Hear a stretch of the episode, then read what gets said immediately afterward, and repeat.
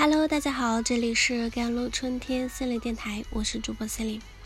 今天想跟大家分享的文章叫做《当你不为不可控的事忧伤，你便可以在能控制的事上全力以赴》。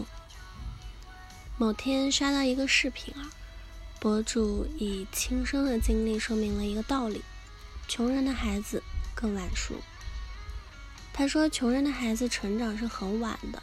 所谓早当家，只是会做家务，但心智方面是成熟很晚的。博主说自己在三十多岁后才慢慢参透人生、人性，在人情世故方面，穷人孩子远远不如那些家世好的孩子。大部分穷的家庭，太多家里长短，父母也不会教你怎么做人做事，你注定要走比别人更长的路，才能成长。博主虽然片面啊，但关于穷人孩子的晚熟与天真，我还是有深深共鸣的，因为我就是从一片天真里吃了无数亏走过来的。玩人世，不懂人情，不知天高地厚，一派天真无邪，走慢半拍，摔得头破血流，背过大锅，深夜痛哭无数次，赤手空拳摸石头过河，才积累一点。血泪经验，这便是晚熟的理由。没有捷径。有的人几岁就落落大方，懂得表现自己，而你二十多了，还是羞答答的玫瑰，静悄悄的开。有的人很早便知道自己擅长什么，未来怎么规划，而你都三十了，为了一日三餐，营营役役。记得有次面试啊，部门主管问我。为何你毕业前几年的职业规划奇奇怪怪？我说，并非我想奇怪，而是为了温饱的现实，没有办法长远考虑，就健步走步，没有强而有力的助攻，走到现在比别人慢了很多，但我依然会为自己鼓掌，没什么可抱怨和自责的。将上帝给你的烂牌尽力打好，已是了不起的超越。我们不能因年得意。但可以大器晚成，因为没见过大世面，格局容易在无意义的事上兜转。特别在意别人怎么看我，在职场上表现为很在意领导的眉头眼额，领导的一句话、一个眼神、一种表情，都可能成为你内心的审判。商务的妹子跟我说，上司阴晴不定的脸，每次都感觉是冲着自己而来。而自己彷徨的内心戏，也总是随着对方脸色变化而高潮迭起。如果一个人总将自己的关注点放在自己掌控不了的事上，本可以做的漂亮的事，也会因此而搞砸。商务妹妹心慌意乱，因此总是出错，出错被骂，于是越做越错。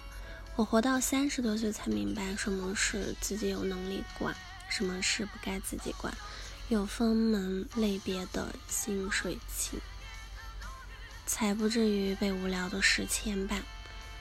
很喜欢美国太平洋舰队的总司令啊，尼米兹说的一句话：“大海像生活一样，是个严格的考官。要想在海上或者生活中有所成就，最好的办法就是。”努力学习，然后全力以赴，不要忧伤，特别是不要为还无法掌握的事物而忧伤。那分清什么是我们努力就可以改变的事，让精力和时间用在刀刃上，这是标志我天真的成熟的重要思路。第一呢，不要因为别人的情绪或者厌恶患得患失。那是别人自己要处理的问题，而不是你的问题。你要做的是关心自己，放过自己，让自己快乐。第二就是接受自己的起点，自卑也是正常的。即便取得很小的进步啊，也要肯定自己，不随意打击自己。从另一方面说，你可以发挥的空间还很大。我读大学时第一次坐高铁，请教同学怎么买票。怎么进站口？怎么找侧次？真的很自卑。但是我最后还是学会了怎么独自坐高铁。这相比于之前的懵懂啊，也是一次微小的进步了。我们没有大大的捷径，但每一次微小的累积都是一次小小的捷径。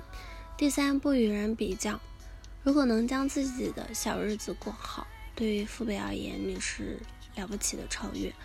保持心态平衡，才能心情愉悦。第四，就是一个普通人和穷人的差距啊，隔着一场大病，穷人比富人更容易有健康的陷阱。因为穷，所以不关注健康。一个有健康身体的人，才有意志力去进取，去打拼。健康是你目前最大的财富。莫言曾说，他也是一个穷人家的孩子，非常晚熟，不够成熟、圆滑，没有背景和资源。他也吃了很多亏，多走了很多弯路，这让他受挫，也让他反思。但晚熟不是你的错，兜兜转转走了很多弯路，你学会的本领都是自己的一手经验，你是自己开拓者、创始人，你应该为自己自豪，应该成为自己的坚定支持者。好了，以上就是今天的节目内容了。咨询请加我的手机微信号：幺三八二二七幺八九九五，我是 c e l i n e 我们下期节目再见。